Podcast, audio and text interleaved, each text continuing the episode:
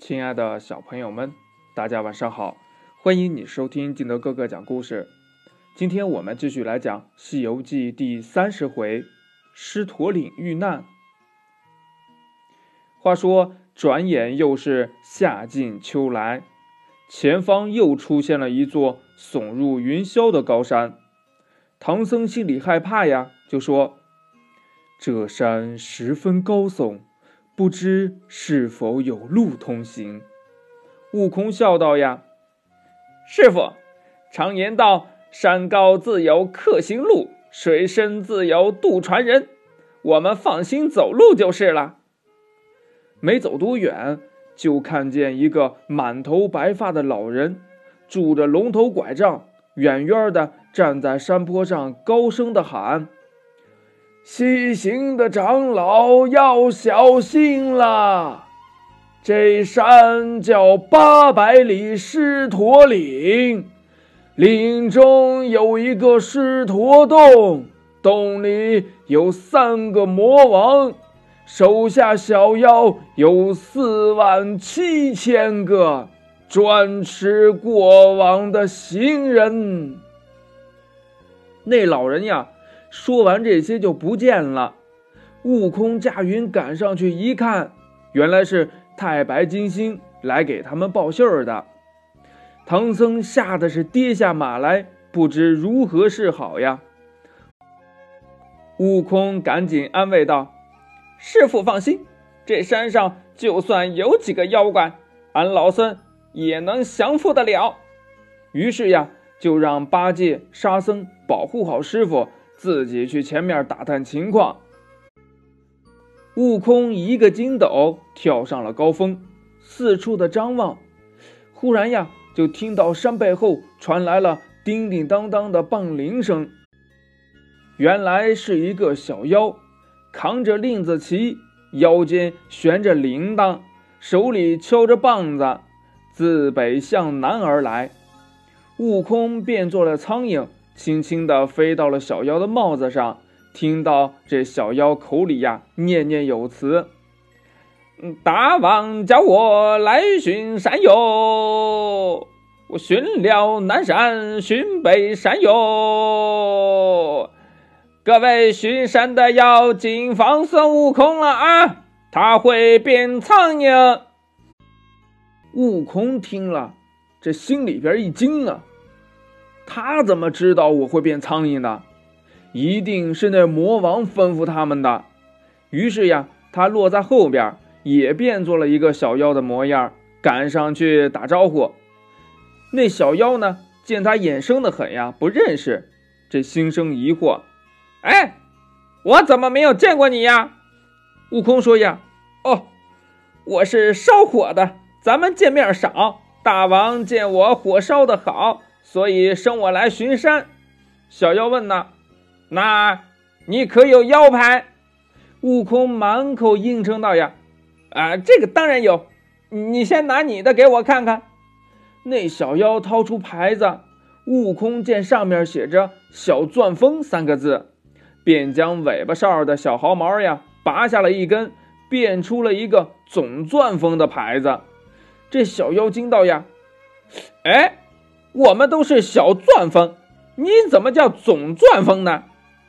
悟空说呀：“啊，你不知道呀，大王新提拔我为总钻风，管你们这般小钻风呢。”那小妖慌忙的向悟空行礼。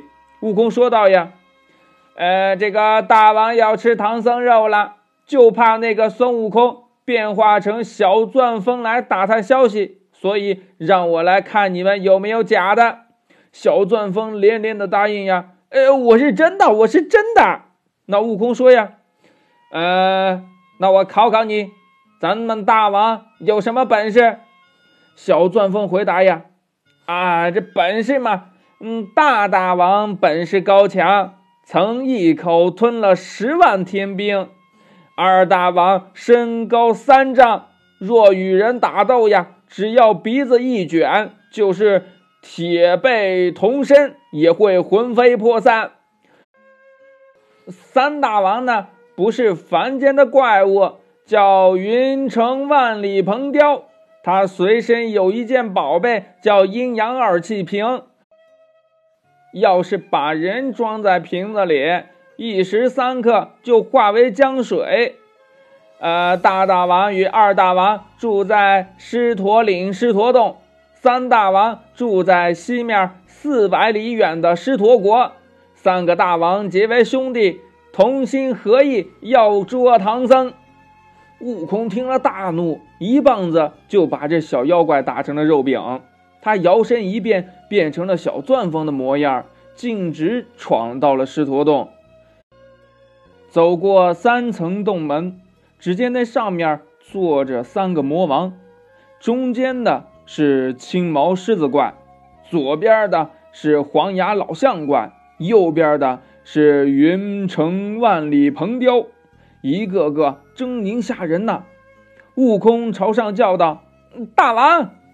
三个魔王笑呵呵地问道：“哦，小钻风回来了，你打听到孙悟空的下落了吗？”这悟空说呀：“启禀大王，我奉命巡山，看见有一个人身高十来丈，正在山涧石崖的石头上磨一个铁棒子呢。嗯，说要把这铁棒磨亮了来打大王呢。”那老魔听了，吓得是浑身是汗呐，赶紧叫小妖关了洞门。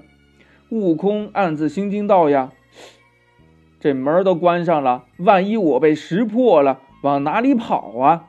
于是又上前道：“啊，嗯，那孙悟空还说了，嗯，要拿大大王剥皮，二大王刮骨，三大王抽筋。你们要是关了门不出去，他就变成一只苍蝇飞进来，把我们都给抓了去。”那老魔大惊道：“啊，兄弟们可仔细了。”我这洞里常年没有苍蝇，要是有，就是孙悟空。这悟空暗笑，拔了一根毫毛，变成了一只金苍蝇，劈脸就撞了老魔一下。那老魔慌忙的叫道：“哎，不好了，苍蝇来了！”惊的那些大小妖怪呀，都上前扑苍蝇。悟空呢，忍不住扑哧笑出了声来，露出了原来的嘴脸。三魔王跳上前去，一把扯住了，说：“呀，我们险些被他骗了。他不是小钻风，他是孙悟空。”说完呀，就让小妖拿来了捆仙绳，把这悟空呀给绑了。揭开衣服一看，果然是个猴子身。三个魔王命小妖抬出了阴阳二气宝瓶，揭开了盖子，那瓶中的仙气嗖的一下就把悟空给吸了进去。悟空进了瓶子，见瓶子里呀阴凉的很，不禁的笑道：“呀，哦，这瓶子里这么凉快，就是住上七八年也没事儿。”这话还没有说完呢，满瓶都是火焰呐！原来这瓶子呀，一听到人声便有火来烧。悟空念着避火诀，忍耐了半个时辰，四周呢突然钻出了。四十条蛇来咬他，悟空两手一抓，扯成了八十段。这蛇刚消灭了，又有三条火龙出来了，把悟空呀上下盘绕。悟空慌了，把身子长一长，那瓶子呀也随着他的身子长大；把身子呢缩一缩，那瓶子也随之变小。这悟空没有办法呀。突然想起了观音菩萨当年赐给他三根救命毫毛，赶紧忍痛拔了下来，一根变做了金刚钻，一根变成了竹片，最后一根呢变成了麻绳，在瓶底呀给钻出了一个小孔，变成一只小虫，他给逃走了。那老魔觉得悟空应该给化了。揭开盖子一看呢，孙悟空是不知去向。抬头一看，呵，瓶底呀被钻了一个小孔，阴阳二气早就给泄露了，宝瓶变成了废物，不禁叫苦不迭呀。悟空心想呀，我一人难敌三魔，于是呢，他回去喊上八戒，二人来到洞口交战。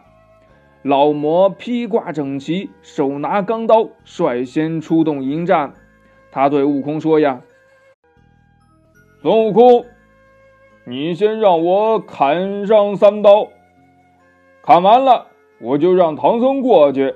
如果你要是经不起我这三刀的话，唐僧就留下来给我下酒。”悟空爽快地答应了。那老魔抖擞精神，双手举刀。朝悟空劈头就砍，只听“当”的一声响，悟空连头皮都不红。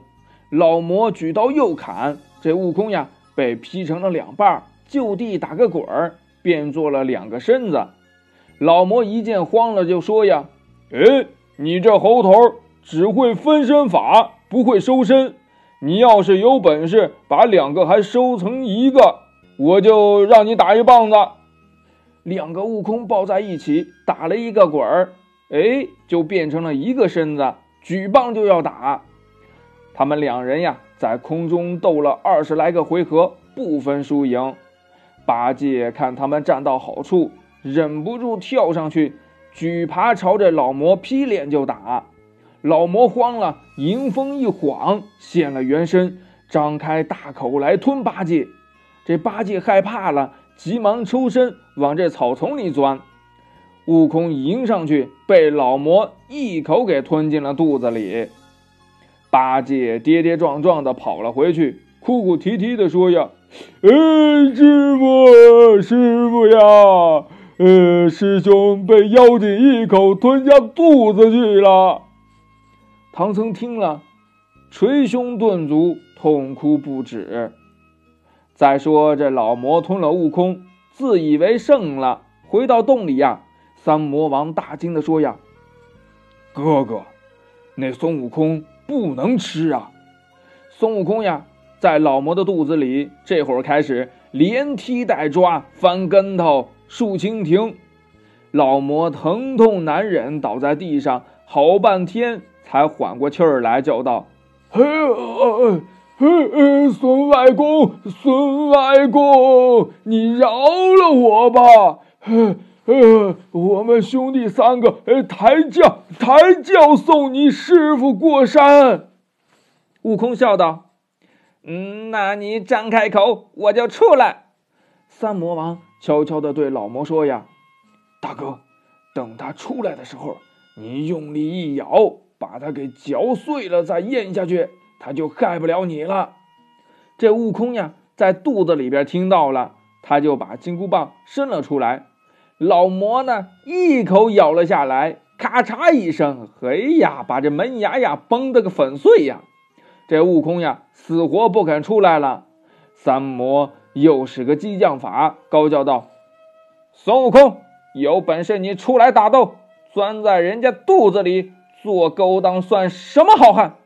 悟空听了说：“呀，好，好，好，我出来和你比拼。”这悟空呀，留了一个心眼儿，拔了一根毫毛，变成了绳儿，一头拴在老魔的心肝上，自己呀拿住另外一头，爬到了老魔的鼻子里。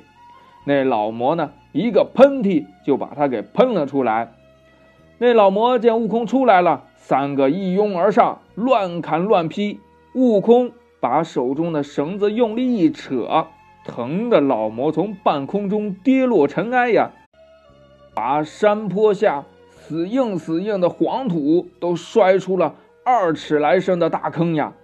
慌得那二魔三魔上前拿住绳子，一起跪在坡下，苦苦哀求饶了老魔的性命，愿送唐僧过山，绝不敢再撒谎。悟空呢，于是收了毫毛。老魔呢，他的心也就不再疼了。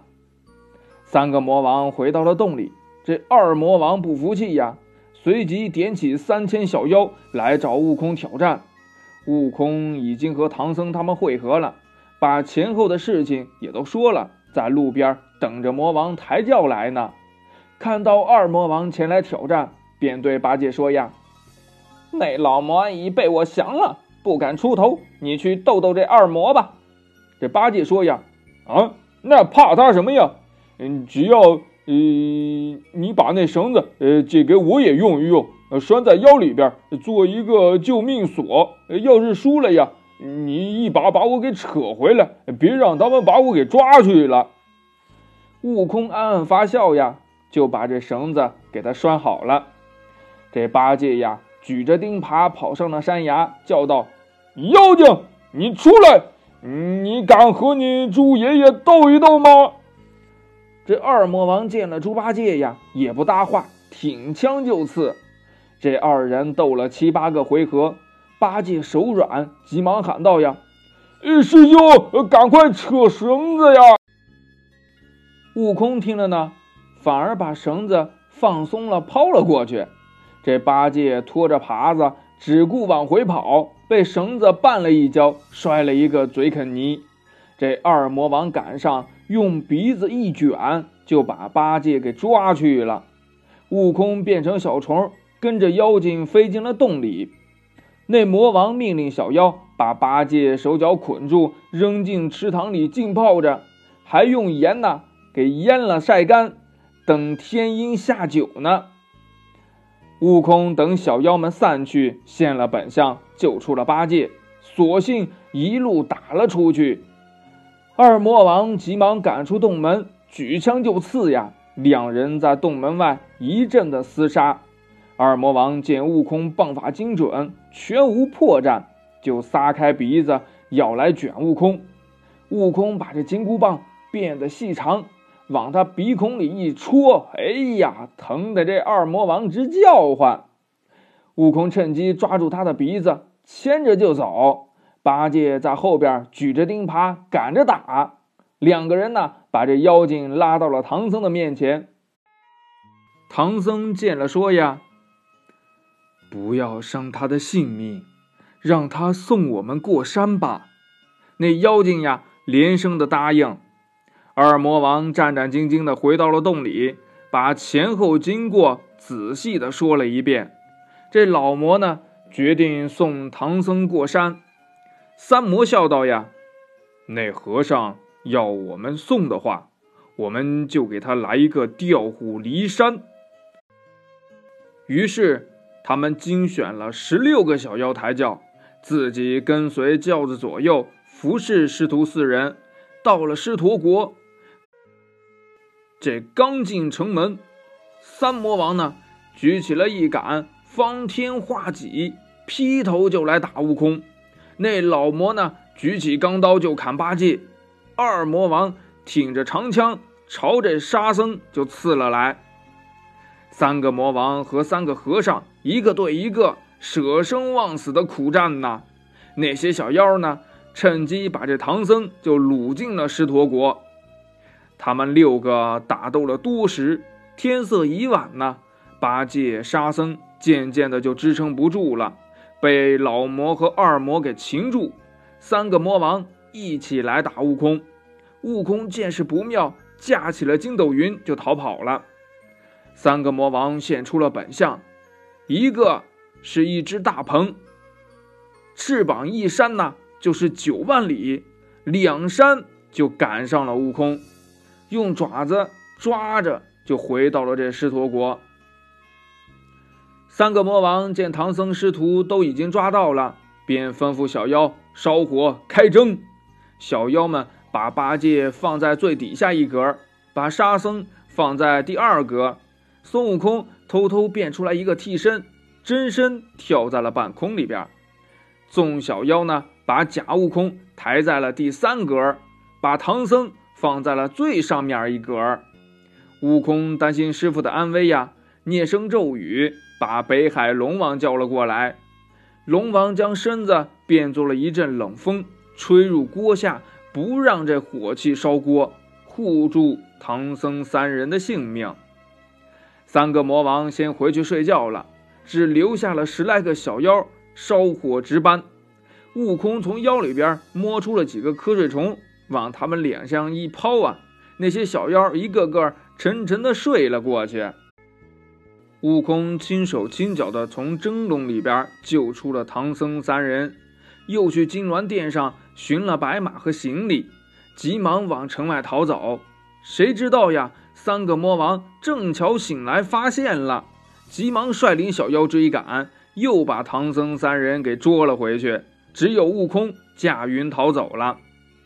三个魔王想了一个办法，把这唐僧呀藏在了锦香亭的铁柜子里，还叫小妖们放出谣言，说这唐僧呀已经被生吃掉了。等悟空走了呀，他们就可以安稳的吃唐僧肉了。悟空变成了一个小妖怪，进城打探消息，满耳听到的都是唐僧连夜被大王给吃了。悟空焦急万分呐，混进店里边找到了八戒，八戒也说师傅被妖怪吃了。悟空听了，心如刀绞，泪似泉涌，想到师傅为取经丧了性命。干脆我去找如来，把经书要来，了了师傅的心愿。他要是不给，就叫他给我退下金箍，让我回花果山去。悟空驾云来到了灵山，如来佛祖正端坐宝莲台上与十八罗汉讲经呢。悟空倒身就拜呀，双泪齐流。把路祖狮驼岭、唐僧被三个魔王生吃等事情告诉了如来。如来安慰道：“呀，悟空不要烦恼，那妖怪我认得他。老魔和二魔是文殊、普贤二位菩萨的坐骑，那三魔要我去方能降服。”于是呀，佛祖。和文殊、普贤二位菩萨随着悟空来到了狮驼国。悟空来到城上叫骂，把三个魔王引了出来，打了七八个回合。悟空假装战败逃走，三个魔王紧紧追赶。这悟空呀，一闪身子，藏在了佛祖的金光里。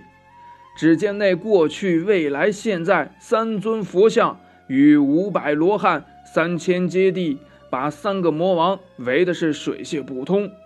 文殊普贤一念咒呀，老魔和二魔在地上打了一个滚儿，现了原形，原来是青狮和白象。只剩下这三魔不服，展开了翅膀，张开了利爪，就要来抓悟空。如来闪出金光，把头迎风一晃，变作鲜红的一块血肉。妖怪挥爪来叼，被如来用手一指，就困在了金光中，现了原形。原来呀，是一只大鹏金翅雕。悟空这才知道师傅没有死，先去救出了八戒、沙僧三个人，找到了锦香亭里边有一个铁柜子，唐僧呀正在里边哭泣呢。沙僧抡起了宝杖，打开了柜门，解救了师傅。四人收拾出城，继续西去。那接下来他们还会遇见什么困难呢？欲知后事如何，且听下回分解。好了，亲爱的小朋友们，今天的故事呢就到这里。喜欢听金德哥哥讲故事的，欢迎你下载喜马拉雅，关注金德哥哥。同样呢，你也可以添加我的个人微信号码幺三三三零五七八五六八来关注我故事的更新。亲爱的小朋友们，祝你晚安。明天见，拜拜。